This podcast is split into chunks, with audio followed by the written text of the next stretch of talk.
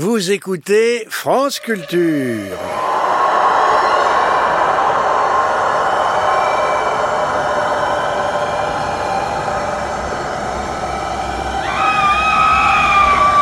Alors, je vis l'inimaginable gouffre qui baille entre les deux mondes s'ouvrir devant moi.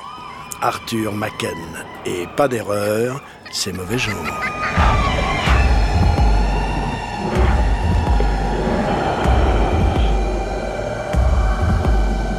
Mauvais genre en liesse de s'aventurer en ce dimanche glacé dans le gouffre d'entre les mondes, entendez l'univers d'un des plus sombres et puissants conteurs fantastiques de tous les temps, le maître de Lovecraft, le gallois Arthur Macken. Macken à l'affiche en ce mois de janvier grâce à deux publications parues chez Calidor et aux forges de Vulcain.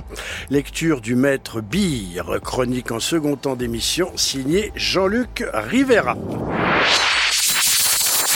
Bonjour à toutes et à tous, bienvenue dans Mauvais Genre. Mauvais Genre en liesse, le mot est faible parce que nous pouvons enfin, enfin consacrer une émission entière ou quasiment à un artiste et un écrivain que nous révérons depuis, bah depuis que l'émission existe et même bien avant, c'est-à-dire le gallois Arthur Macken, l'auteur du Grand Dieu Pan, et qui se voit honoré, je le répète, là de deux livres importants. Le premier paru aux éditions Calidor, le Grand Dieu Pan, mais, mais, mais il y a à l'intérieur bien d'autres textes. Et puis, les Forges de Vulcain lui consacrent, on peut dire un choix, une anthologie, en tout cas une somme de textes importantes, avec notamment un inédit, La colline des rêves et autres récits fantastiques, dans des traductions de Anne-Sylvie Omassel. Pour évoquer ce grandissime personnage qu'est Arthur Macken, bonjour Anne-Sylvie Omassel. Bonjour. Bienvenue dans Mauvais Genre. Alors vous, vous êtes ce qu'on appelle une, quelqu'un d'investi totalement dans l'étude du fantastique, notamment du fantastique anglo-saxon depuis des années, puisque vous êtes une des principales chevilles ouvrières du visage vert. Tout à vous fait. avez traduit de nombreux d'auteurs, et là on sent que vous avez mis tout votre amour, toute votre énergie dans la traduction de Macken, qui doit être pour vous, je ne sais pas, une espèce de pain quotidien, si j'ose ainsi m'exprimer, pour quelqu'un qui était ivre de paganité.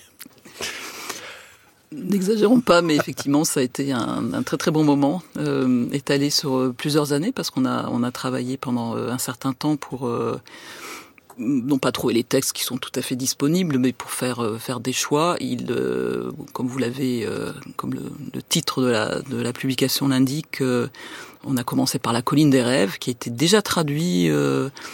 Au terrain vague dans les années 80, me semble-t-il euh, mais qui pouvait faire l'objet d'une d'une retraduction euh, d'une retraduction un peu plus extatique, on va dire. Un peu plus voilà. extatique, un Et, peu plus complète. Euh, peu plus non, non, je pense que le texte, de, tout, tout, le tout texte était, était ouais. tout à fait complet, mais et puis de toute façon, c'est un voilà, c'est un plaisir de le traduire, donc euh, je n'allais pas non plus s'en priver. Et puis voilà, l'anthologie est complétée de quelques autres textes, dont l'inédit dont vous parlez, qui Absolument. est euh, fragment, fragment d'une fragment existence. d'une existence. Voilà. Absolument.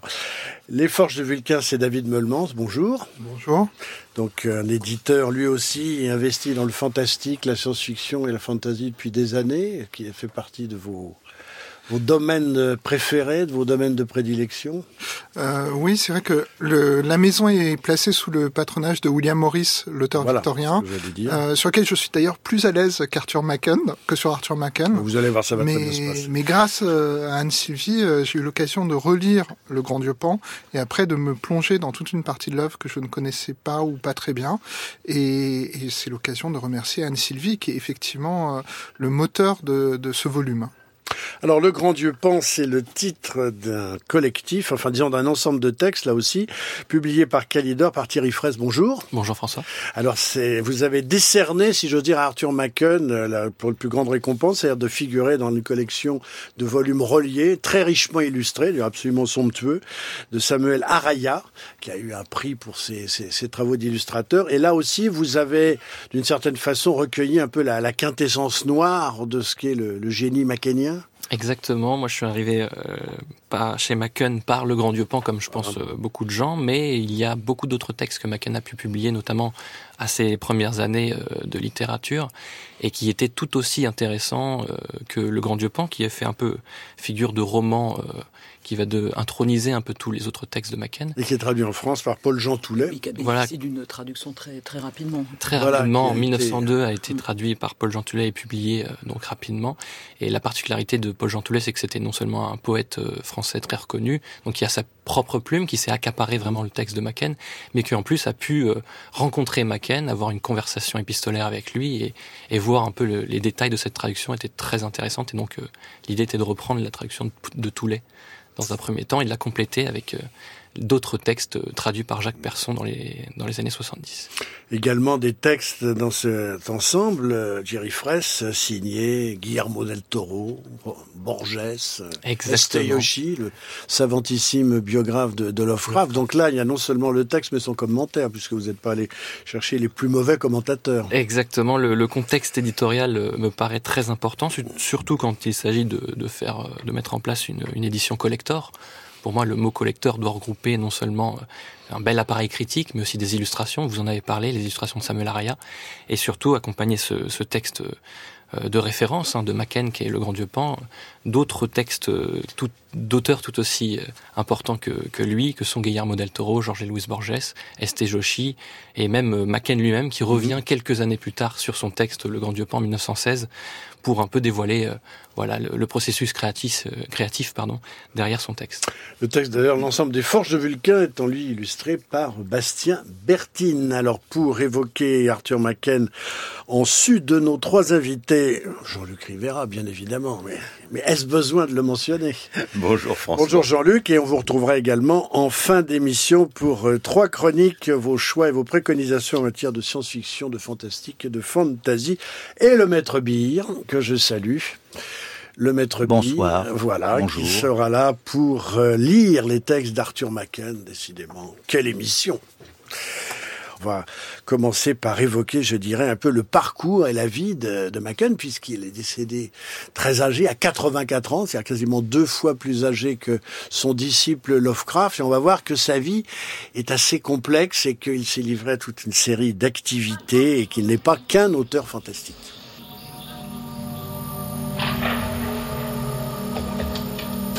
Vamos, vamos, vamos.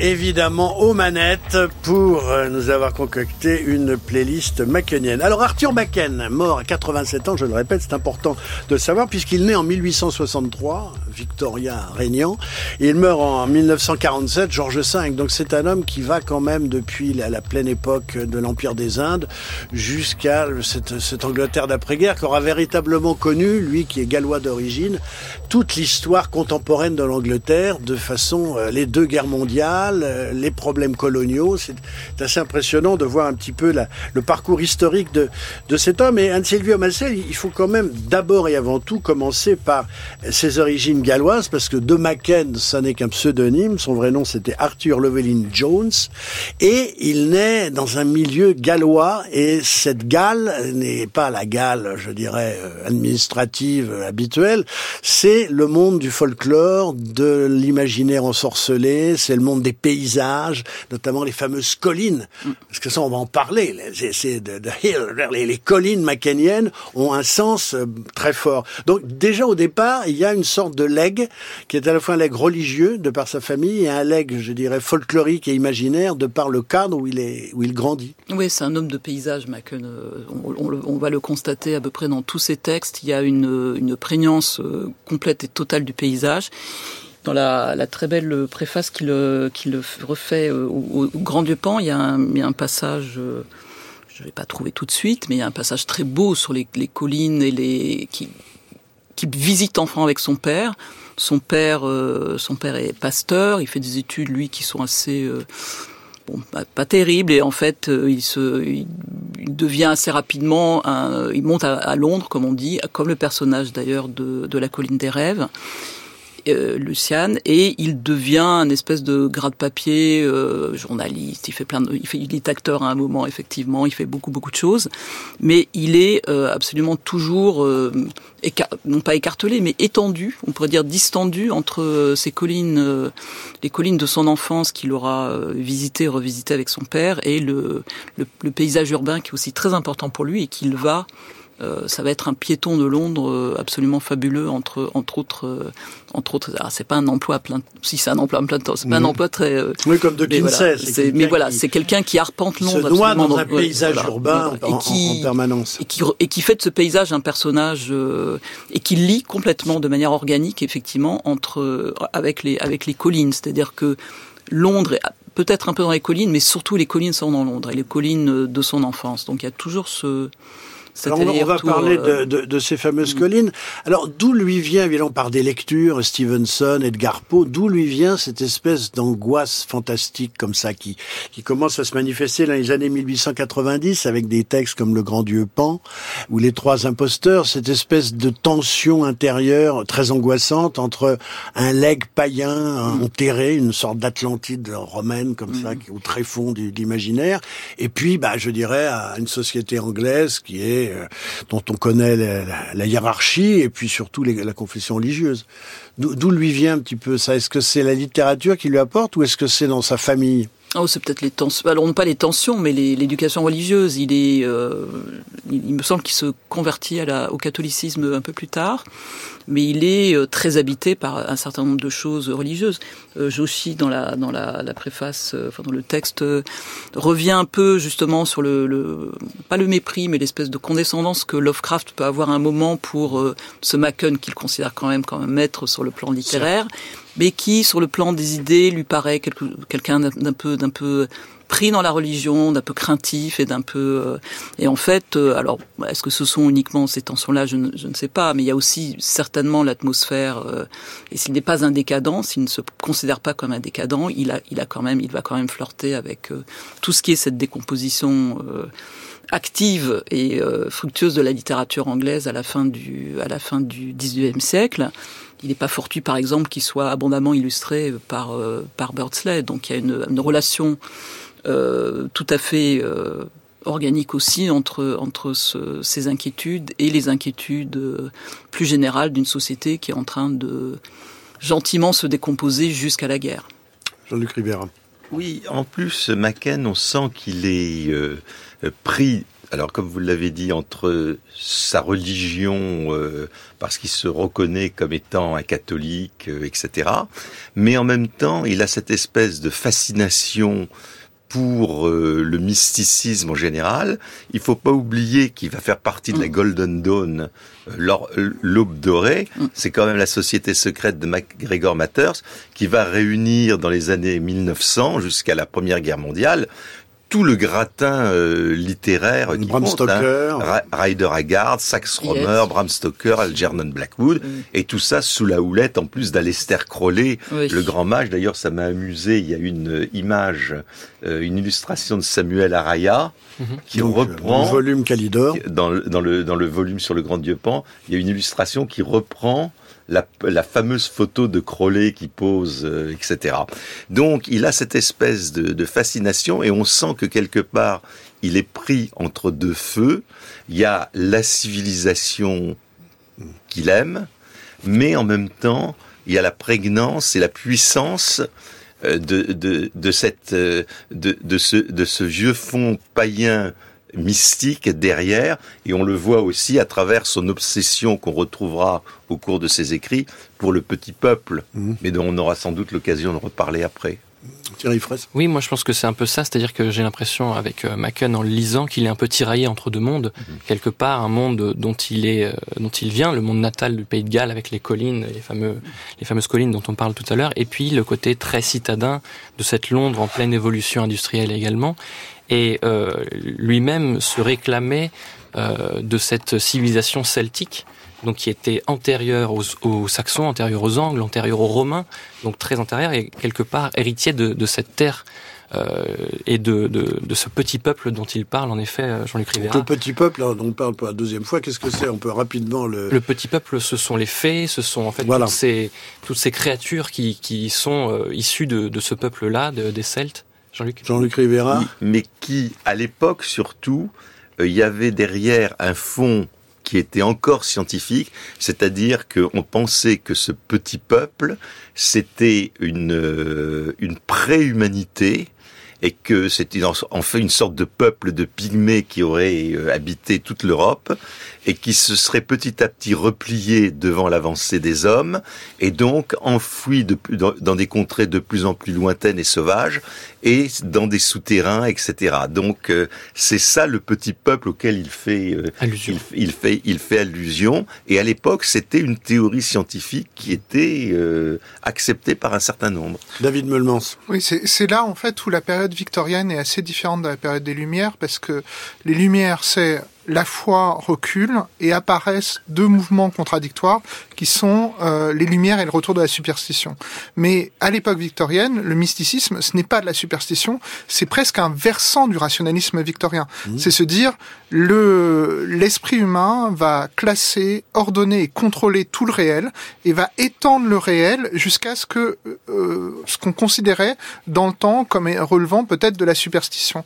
Et euh, il y a une alors après, une fois qu'on a dit ça, ça c'est le monde victorien. Euh, Macon est, pas le reflet parfait du monde victorien parce que en tant que lecteur, je peux pas m'empêcher parfois de sentir une sorte de euh, de nostalgie euh, chez chez Macon, de, de voir comment peut-être le rôle de la littérature, c'est euh, de protéger quelque chose qui est en train d'être écrasé par le rationalisme. C'est-à-dire que y a une extension continue du, du rationalisme qui va faire disparaître certaines choses, que lui, d'une certaine façon, il fait venir euh, euh, dans euh, la littérature des choses qui sont menacées. Mais cela dit, si on compare à ce qui est, frappant pour euh, pour nous, c'est que les, les grands écrivains qu'on associe à l'époque victorienne étaient souvent perçus par les victoriens comme des dissidents du monde victorien, que ce soit Stoker, Wilde ou Macken, qui ont tous les trois comme caractéristique de ne pas être des Anglais.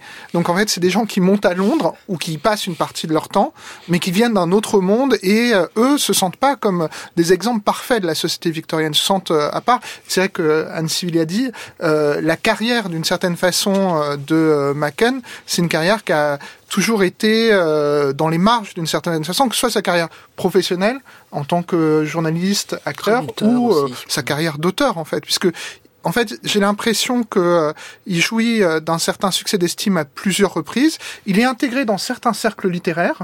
il connaît Wilde, voilà, il le rencontre plusieurs fois.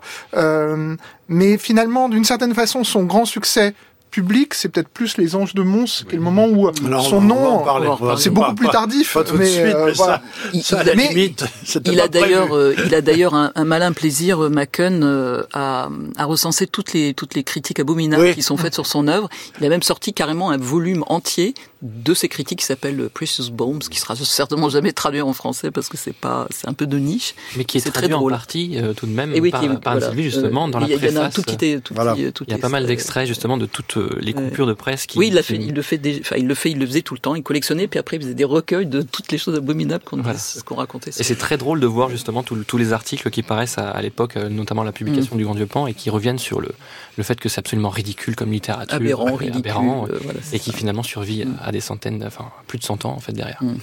Alors Arthur Macken, euh, le mieux sans doute, c'est de l'écouter, un document BBC de 1937. You remember the classic Turner story? The lady looks at a flaming canvas and says to the artist, Well, I never saw a sunset like that. Turner replies, No, but don't you wish you had? There is the principle of it. And if we run over the immortal books in our minds, we shall find that we never know anybody a bit like their great characters. No one in ancient Greece had ever met anybody at all like Oedipus or Ulysses.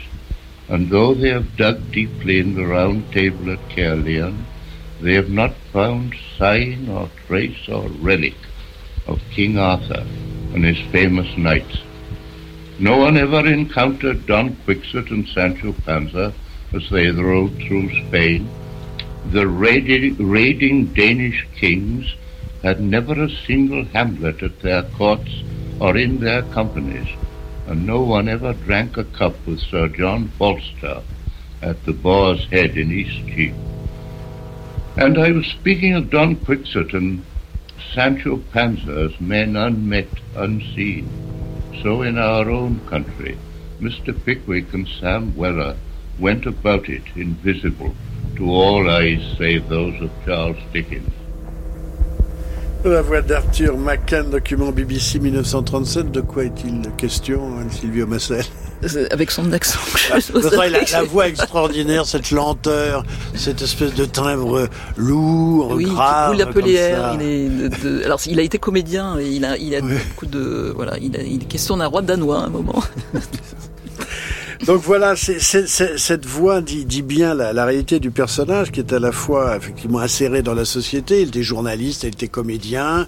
Il est quand même, il fréquente, même si la Golden Dawn est un ordre ésotérique, euh, pas clandestin, mais enfin quand même marginal. Il est quand même au, au cœur de, de, d'une certaine société anglaise et c'est au cœur de, de cette, avec cette situation-là, donc qu'il, qu'il arrive à a publié quand même le Grand Dieu Pan et les, trois imposteurs, qui sont euh, qui, racontent. On va, on va voir un petit peu la, nature du message et des, théories macaniennes, mais quelle est la réaction un petit peu à l'époque, Silvio Massel, de de la société littéraire face à ce, ce singulier personnage On, on l'a un peu évoqué. C'est une réaction. Le, le, le disons l'établissement littéraire euh, est plus plus occupé à l'époque où, où Machen commence à publier par des choses qui leur paraissent peut-être à la fois plus modernes, plus euh, lui va toujours quand même passer pour un. La 94-95 oui, les publications. Pour, pour une pour une, une, légère enfin une légère étrangeté comme on les aime bien. Il a il a jamais été euh, il a jamais été un, un écrivain euh, comment dire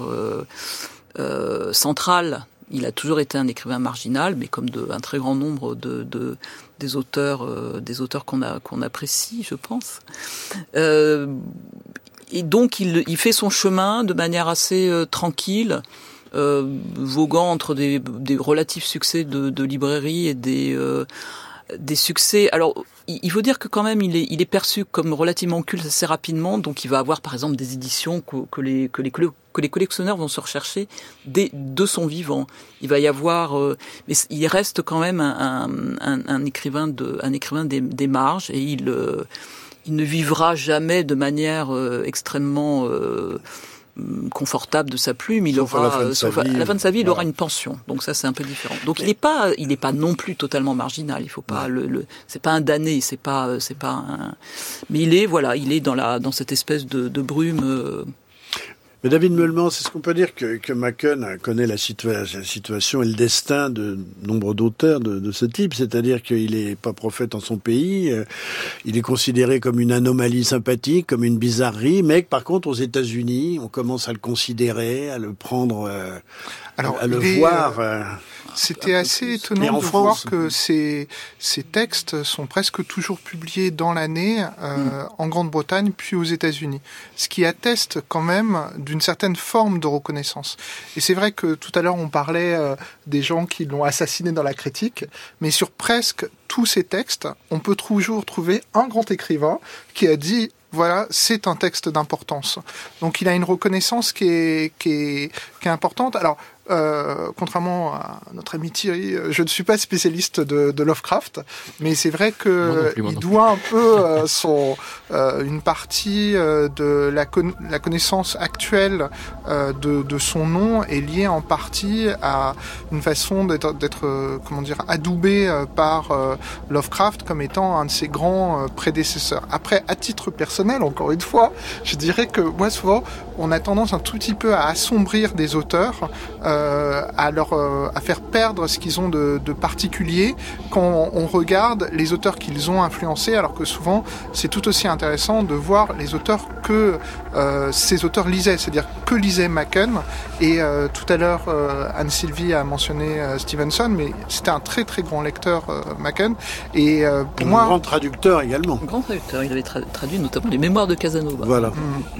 Et c'était, euh, oui, alors d'ailleurs dans sa biographie de 1932, je dirais, la biographie euh, qui est sortie dans les, les années 30, euh, elle, est, elle est fascinante cette biographie qui est faite par euh, une sorte de journaliste un peu marginal, pas très connu, euh, qui rencontre un peu Macken et qui essaye de recomposer la vie de Macken alors que Macken est encore vivant, il va vivre presque 20 ans encore. C'est une biographie très attachante parce qu'elle est vraiment mal fichue, mais ça parle énormément, c'est très bien documenté sur les années 80-90.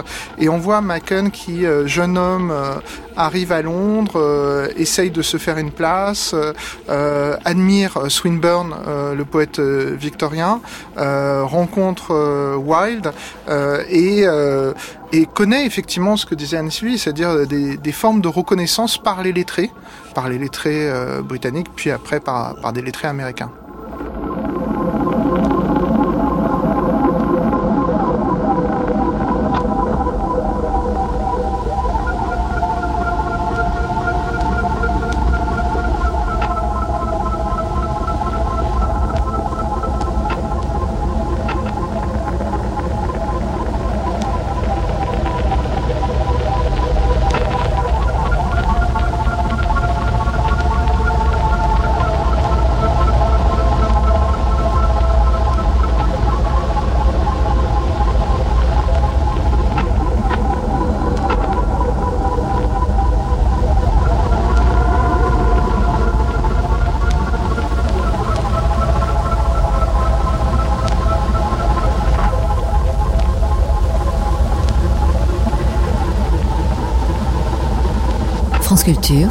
Mauvais genre, François. Alors Arthur Macken est entré, je dirais, devenu très très populaire suite à une histoire que va nous raconter euh, Jean-Luc Rivera. Bon, pour l'instant, on a vu que, que, cet homme avait à la fois, il y a le Macken, membre de la Golden Dawn, il y a le Macken euh, hanté par une sorte de mysticisme noir et qui est un conteur fantastique déterminant, même dans l'histoire du fantastique anglo-saxon, l'auteur des Grands Dieux Pan et des Trois Imposteurs. Par ailleurs, il y a cet homme qui tente de survivre avec des activités variées, le journalisme, la traduction Anne-Sylvie a notamment mentionné des traductions Béroald de Verville, euh, Casanova et, autres. Euh, donc une sorte de destin un peu un peu singulier, mais à l'heure de la Première Guerre mondiale, et on sait l'importance de la propagande, de la presse, et on peut dire des légendes, pas urbaines, mais enfin des légendes guerrières qui rôdent euh, pendant les, quatre années de guerre, Macken va être lié sans trop le vouloir et sans et en, en étant un peu dépassé par les événements par une singulière affaire que l'on appelle celle des anges de Mons, Monsieur Rivera. Oui, paradoxalement, donc on a vu que jusque-là, il, était dans le milieu littéraire, mais il n'en faisait pas partie des sommités et tout. Et curieusement, ce qui va lui apporter là une très grande célébrité, ça va être une toute petite nouvelle dont lui-même est... qui est dans le, volume La colline des rêves. Et, et on peut lire que lui-même l'a considérée comme plutôt mauvaise. Il va publier euh, à la fin 14 une, toute, une très courte nouvelle dans un journal qui s'intitule Les Archers et dans lequel c'est après euh, ce qui s'est passé à Mons qui a été euh, une, une, catastrophe pour l'armée anglaise. Et donc il va écrire là-dedans qu'en fait un, un soldat a vu à un moment Saint-Georges et des archers anglais venir au secours de l'armée anglaise et les rangs allemands qui étaient en train de les ont été balayés, ils tombaient comme des mouches sans qu'on sache pourquoi ni comment. nouvelle Donc purement épisode mystique de la Première Guerre mondiale, Voilà. Saint-Georges et les archers d'Azincourt, Voilà. venant à la rescousse d'une unité de l'armée anglaise totalement décimée par la Wehrmacht. Voilà. Et, Et- à partir de là, La Reichswehr, il pardon. se- il s'est retrouvé avec des gens qui lui écrivaient en lui disant euh, Ah, mais alors, d'où tenez-vous euh, cette histoire? Qui vous a donné les dossiers? Et ça a pris de plus en plus d'ampleur. Alors lui commençait par écrire Mais non, c'est moi qui l'ai qui a inventé ça, c'est une pure fiction. Mais c'est pas possible parce que nous avons rencontré. Et alors c'est toujours euh, l'infirmière inc- inconnue qui a recueilli le témoignage d'un soldat tout aussi inconnu et l'a rapporté à un journaliste qui lui-même n'est pas connu. Enfin, bon. Et, mais tout ça a fait boule de neige et en fait, paradoxalement, lui qui quelque part, donc on l'a dit, était mystique, il était quelque part en même temps pour une sorte de réenchantement du monde face euh, à l'industrialisation, s'est retrouvé dans la position curieuse d'être celui qui désenchantait le monde en disant toujours mais non pas du tout c'est totalement inventé rien de tout cela ne s'est passé. Euh, c'est une affaire extrêmement curieuse et c'est sans doute ce qu'il a fait le plus connaître et même aujourd'hui encore souvent Arthur Machen ce sont les anges de Mons de sa nouvelle Les Archers. Anne-Sylvie Massal. Ouais, tout à fait. Et donc on a on a on a repris dans le dans le la colline des rêves, enfin le volume le- aux forges de Vulcain, à la fois cette nouvelle et puis les quelques les quelques commentaires de les quelques commentaires de Machen sur la question.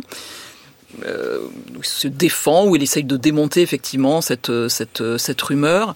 Et euh, petit corpus qui est accompagné de d'autres nouvelles euh, de la guerre de 14 qui sont pas des nouvelles excellentes, euh, qui sont pas des textes absolument immortels, mais qui sont un bon exemple quand même aussi de ce qu'il pouvait faire dans dans dans ce domaine-là. Donc non seulement il, il a joué un espèce de oui, il a joué un, un jeu un peu étrange. Non seulement il a essayé de, il a quand même essayé de, de désarmer cette affaire, de désamorcer cette, euh, cette affaire, tout en rajoutant une couche, en écrivant d'autres nouvelles. euh. Mais voilà, je crois qu'il était assez euh, assez effaré de la, la- de la dimension que prenait euh, la rumeur, qui par ailleurs était une rumeur assez commune en fait. Euh, il y a une histoire assez longue des apparitions, euh, des apparitions salvatrices, des apparitions religieuses euh, pendant les guerres. Il y a eu un colloque d'ailleurs euh, en novembre euh, consacré euh, consacré à la question. Voilà. Et, David Meulmans, c'est extraordinaire comme ce personnage qui était connu mais d'un certain milieu littéraire un peu marginal quand même, et puis qui brusquement accède à une gloire populaire ou imprévisible, et après dans les années 20, ben, il y a une espèce de Machen mania, le personnage est enfin visible apparemment, euh, non seulement pour les Anges de Mons, mais peut-être un peu plus pour son œuvre. Ah mais le fait qu'il soit peu connu à ce moment-là, ça va aider cette légende parce que euh, Oui. pour beaucoup de Britanniques, quand dans le London Evening News, ils découvrent un soir de septembre 1914 ce texte signé Arthur Machen, euh, ils ne connaissent, ils ne savent pas que Machen est un écrivain. Ils le perçoivent comme un journaliste. Sur le texte, il n'est pas marqué que c'est une- que c'est le réel. Il n'est pas marqué que c'est une fiction non plus. Mhm. Euh, et euh, ça commence à monter petit à petit à la surprise de Mécan. Mécan avait effectivement, euh, comme le disait Jean-Luc, une horreur de ce canular en fait. Lui, il voulait pas y être associé. Mais il y a un, un point de détail que je trouve assez fascinant, c'est qu'en fait là où ça a pris une ampleur euh, particulière, c'est que quand euh, la guerre s'enlise, c'est il faut voir que pour les Britanniques, ils ont l'impression que la guerre s'enlise dès l'automne 14. Et en fait, dès début 2015, tous euh, les sermons euh, sont autour de la guerre. C'est-à-dire, euh, si vous allez à l'église, vous allez avoir droit à un sermon. Et à ce moment-là, cette, ce récit, cette légende, commence à devenir un point central du discours religieux britannique, à savoir la Providence nous aide et nous vaincrons. Et donc à partir de ce moment-là, il y a une inversion complète où euh, un événement fictif qui est présenté comme un événement réel revient dans le discours religieux à des fins politiques pour galvaniser une population qui euh, euh, qui se dit que la guerre va durer beaucoup plus longtemps. Et d'un point de vue éditorial, ce qui est intéressant aussi, et alors là je parle sous le contrôle d'Anne Sylvie qui pourra me corriger après, c'est que le texte de Macon s'appelle Les Archers, mais il va être réédité sous des multiples formes, euh, voilà, et il devient de plus en plus Les Anges de Mons. Au point que parfois il faut se demander s'il faut le publier sous le titre Les Archers ou Les Anges de Mons. les Anges de Mont, c'est un surtitre effectivement. Mm. Et mais je- j'ai vu des couvertures d'ouvrages des années 20 où en fait les anges de Mons ça devient le titre principal de, du texte.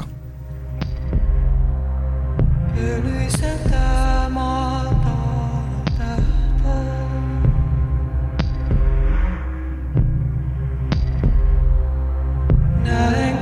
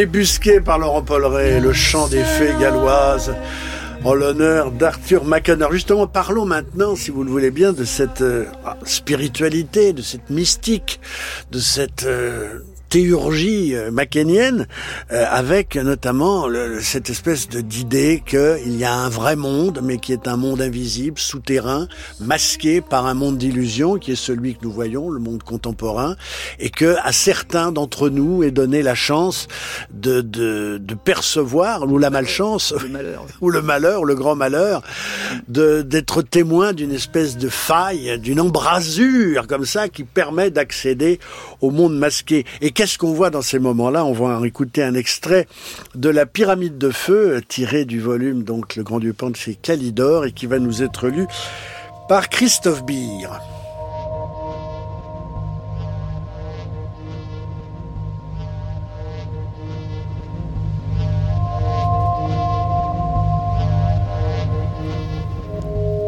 Sur les parois et sur le fond se tordaient et se pressaient des formes vagues qui s'agitait sans cesse, allant çà et là dans un bruit de pas, se massant en certains points et semblant se parler dans un langage sibilant et horrible, qui faisait penser au sifflement des serpents.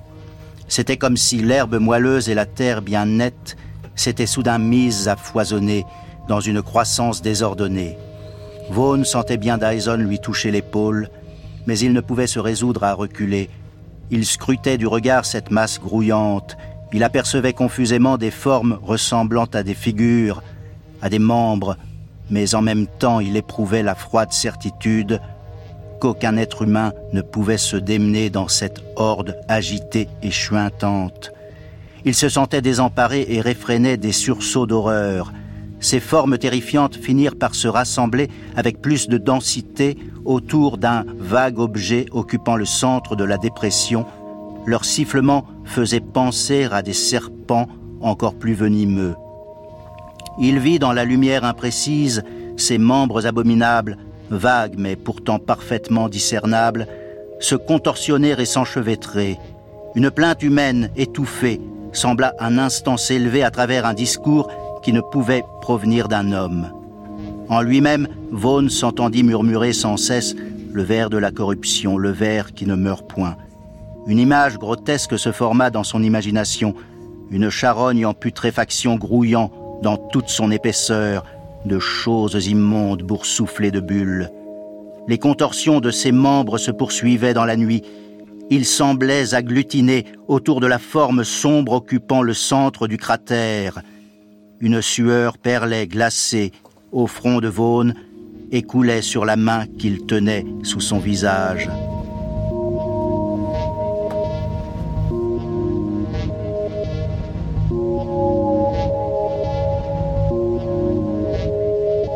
Un extrait de La pyramide de feu qui nous est lu par Christophe B. Alors Thierry Fraisse, vous êtes l'éditeur donc, de ce, du livre où extrait ce, texte. Qu'est-ce qui se passe là?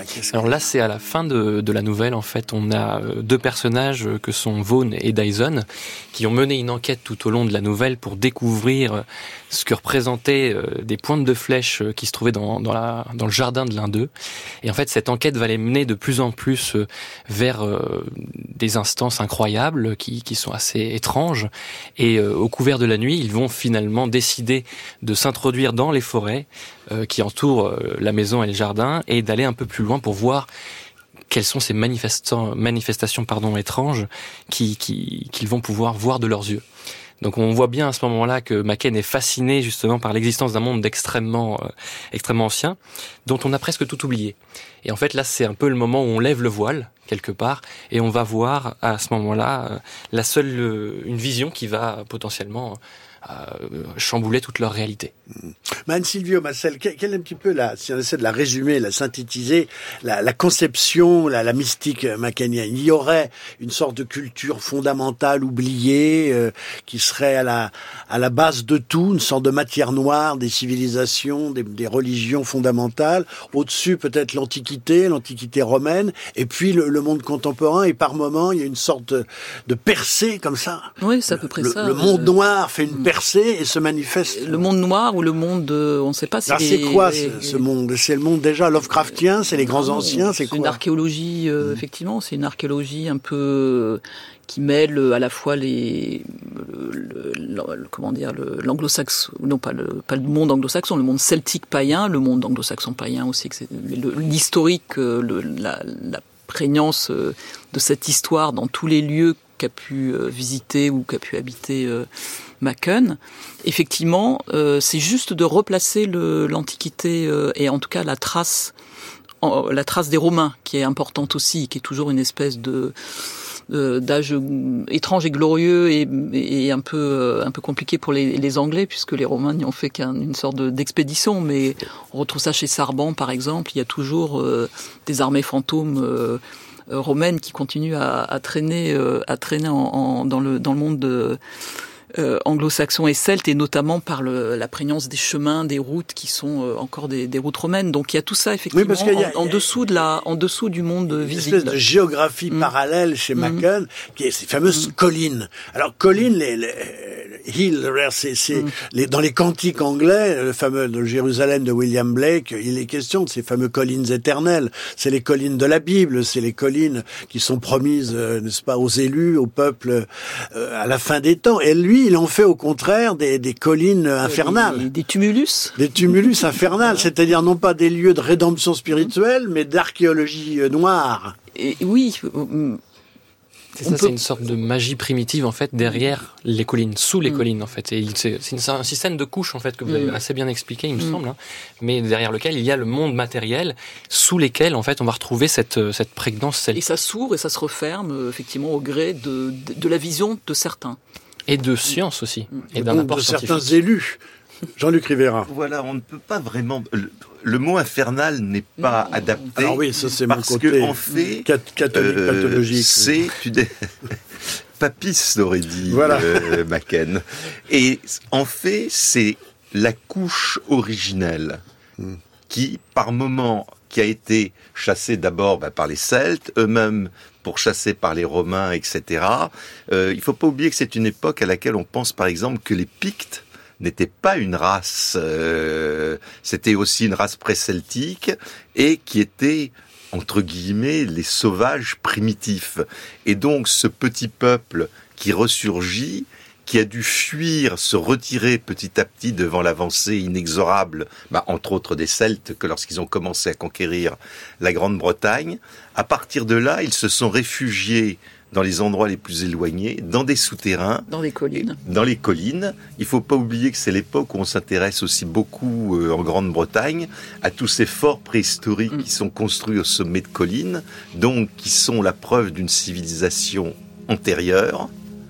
Et ils peuvent ressurgir lorsque les la conjonction des, des éléments et des esprits est la bonne.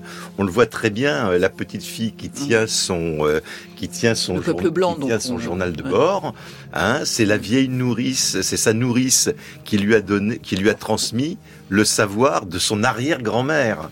C'est des langues oubliées, des cérémonies oubliées, une magie oubliée, et il faut que les éléments soient réunis pour qu'il puisse y avoir de, des résurgences de temps en temps et qui là sont totalement angoissantes. Voilà, et c'est le, texte auquel tu fais allusion, euh, Jean-Luc, c'est le, texte qui s'appelle Le Peuple Blanc, qui est repris dans, la, dans le, volume euh, Aux Forges de Vulcain, qui est un texte extrêmement passionnant, et qui, justement, dans le parallèle entre le fait que ce soit une enfant qui raconte et qui narre les choses de manière, euh, avec un, un, langage à la fois enfantin, cruel et naïf, qui a extrêmement bien restitué Macken, que ce soit une enfant et c'est l'enfant. Bon, c'est un résumé un peu, un peu, un peu court, je, l'entends bien, mais c'est vraiment pour Macon effectivement une enfance des peuples aussi. Il y a quelque chose de dans la non pas la régression, mais le, le la présent, le petit peuple est aussi le peuple de l'enfance de l'humanité. Seconde lecture dans Mauvais Genre, ce dimanche d'Arthur Macon, un extrait alors cette fois de La Colline des Rêves fait par Christophe Beer.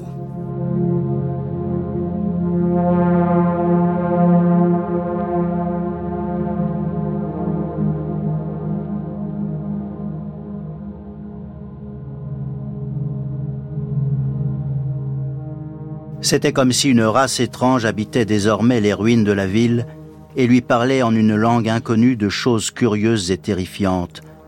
Le soleil avait plongé au bas du ciel et restait suspendu, tremblant, au-dessus de l'immense et ténébreuse couple de la montagne, comme un sacrifié par le feu, avant de disparaître tout d'un coup. Dans cette fin du jour, les nuages se convulsèrent et tournèrent à l'écarlate. Ils brillèrent si curieusement, réfléchis par les retenues de la rivière serpentine, que l'on eût pu croire que les eaux dormantes s'animaient. Les nuages frémissants, chatoyants, semblant donner vie au torrent, et comme s'ils bouillonnaient et projetaient en tous sens des gouttes de sang. Mais déjà les ténèbres se rassemblaient autour de la ville. Vite, vite, les ombres s'en échappaient et conquéraient la forêt. De toutes parts, la brume en volutes épaisses ou fines se regroupait, comme si quelques sièges fantomatiques étaient dressés contre la ville et contre la curieuse espèce qui en occupait les demeures.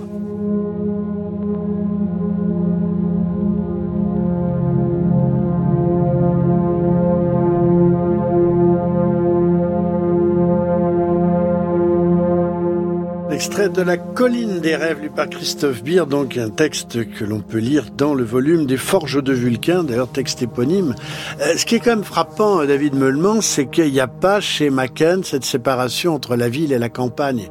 Euh, la ville qui serait la Babylone moderne, l'incarnation de la modernité, puis la campagne, on pourrait se ressourcer dans une sorte de, de paganisme rural. Voilà, c'est pas du tout ça. La ville aussi, toute la réalité est conjurée par cette espèce de, de, de système de, de, de, de vision avec trois profondeurs. Et, et Londres, c'est ça qui est fabuleux d'ailleurs dans nombre de textes euh, qui figurent dans la colline des rêves, donc le, le, recueil que vous avez publié, nombre de textes donnent de Londres, qui n'est pas une, une, une vision fantastique, mais une vision fantastique où apparaît aussi cette espèce d'angoisse des origines et des on n'est pas dans une espèce de vision de, de conjuration contemporaine là. On non, est, on je est pense dans que un... je, je, plus j'y pense, plus je me dis que ce qui me touche moi le plus chez euh, Macken, c'est une forme de sincérité. Euh, J'ai dit la plupart des écrivains qu'on perçoit comme des victoriens étaient en fait des dissidents du monde victorien.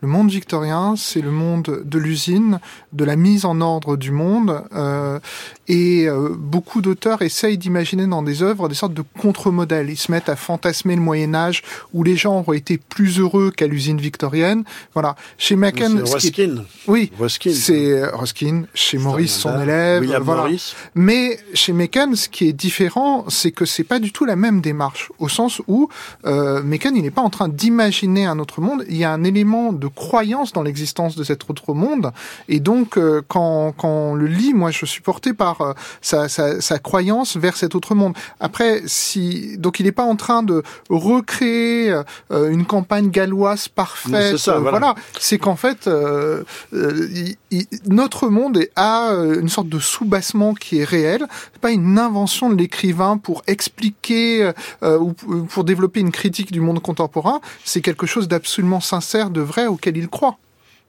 C'est le vieux Massat. Oui, il y a une espèce de, chez lui, de sincérité effectivement fantastique à la Redon. C'est-à-dire que Redon, le peintre, euh, à la fois de choses extrêmement tranquilles et paisibles et, et, disait toujours euh, que ses visions euh, les plus les plus extraordinaires, dont euh, notamment ses, ses pastels ses pastels noirs, lui venaient simplement d'une observation euh, continue et, profonde euh, et profonde du monde. C'est-à-dire que euh, Peut-être suffit-il pour euh, que la, la Terre s'ouvre, qu'on la regarde fixement assez longtemps. Et c'est un peu l'impression qu'on peut avoir euh, avec Macken, c'est-à-dire euh, ces réouvertures euh, d'étrangeté dans la ville, elles ne proviennent pas d'un programme, elles proviennent de, de son état d'extase, euh, non pas permanent, je ne pense pas, euh, mais, mais des extases qui le, qui le, qui le Oui, prennent le régulièrement. nom qu'il donnait à ces moments de, lucidité, on peut le dire.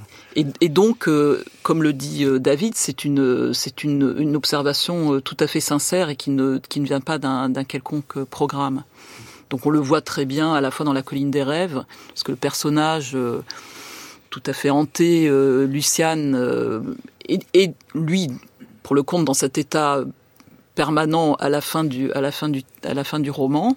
On le voit aussi avec le, avec un fragment d'existence. Euh, Ce sont, c'est un petit couple anglais dont la description au départ fait beaucoup penser au journal d'un, non, Diary of a Nobody, je sais plus comment ça s'appelle en, en, en français, c'est-à-dire le petit couple victorien auquel il arrive que des petites choses victoriennes mignonnes, les histoires de salon et tout, de quel meuble acheter, ah la tante machin va venir, qu'est-ce qu'on lui fait pour le thé, et ça et ça décolle complètement vers vers cette vision extatique des choses, extase noire, extase noire, et qui peut effectivement déboucher soit sur soit sur une euh, une extase et un, un, enlèvement euh, carrément par les par les par ces puissances souterraines heureux par un enlèvement malheureux, comme c'est le cas dans, un peu dans euh, Le Peuple Blanc. À découvrir ou à redécouvrir donc, bien évidemment, Arthur Machen, un personnage extraordinaire et un auteur absolument incomparable. Donc deux, volumes pour y arriver, La colline des rêves et autres récits fantastiques parus aux éditions Forge de Vulcain, et puis le collector, Le Grand Dieu Pan, paru aux éditions Calidor.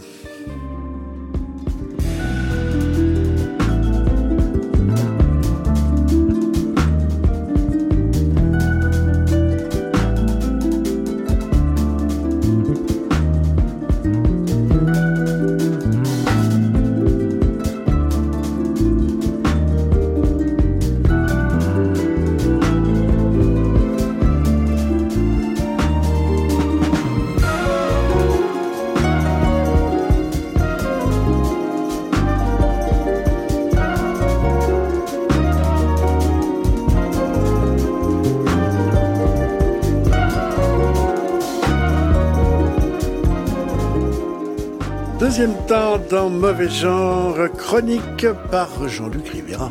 Alors, avant de commencer mes chroniques, euh, on a beaucoup parlé euh, d'Arthur Machen. Moi, je voudrais souligner aussi que aux éditions euh, Calidor, ils sont en train de remettre à l'honneur un autre très grand écrivain américain, celui-là c'est Abraham Merritt. Euh, là vient de sortir euh, Le visage euh, dans l'abîme, euh, qui est une histoire de civilisation perdue, on est dans l'archéologie fantastique, etc. Abraham Merritt aussi, il aimait beaucoup l'idée de la, grande civilisation universelle ayant donné naissance à toutes les autres. Donc on, retrouve un certain nombre de points communs, mais c'est dans l'air du temps avec, euh, avec Machen. Merritt a fait peu de, romans, mais il a chacun de ses romans est un, est un chef-d'œuvre. Il y a eu Les Habitants du Mirage qui sont sortis auparavant, maintenant Le Visage dans l'abîme chez Calidor. Et ce qu'il faut souligner, c'est que d'abord, c'est on connaissait ça en France, mais à travers les traductions des éditions tronquées venu de l'américain. Là, on a droit aux éditions définitives avec les fins prévues par mérite, etc. Donc, je tenais à souligner ça. Merci, euh, Calidor. Merci, Jean-Luc. Alors, se remercie. Voilà, tout le monde se remercie. Alors, ensuite, bon, Anne-Sylvie Omassel, elle est toujours présente quand il s'agit de traduire d'excellents livres, y compris modernes. Bigre. Et donc là, je vais vous parler, euh, c'est le cas, avec le très étonnant roman de Jenna Rose Nethercott, La maison aux pattes de poulet, qui est sorti chez Alma Michel Imaginaire. Euh, L'un des personnages principaux est cette maison traditionnelle du folklore russe, la maison de la sorcière Baba Yaga, qui se déplace sur ses pattes de poulet gigantesques. Et c'est l'héritage que reçoivent de manière tout à fait inattendue les enfants d'un couple de marionnettistes. C'est important, vous le découvrirez en lisant le, livre. Bellatine et Isaac Yaga, euh, qui sont tous deux de dotés de pouvoirs qui sont plus que surprenants, qu'on découvrira là aussi au cours du livre, et je vous garantis, on est bien surpris.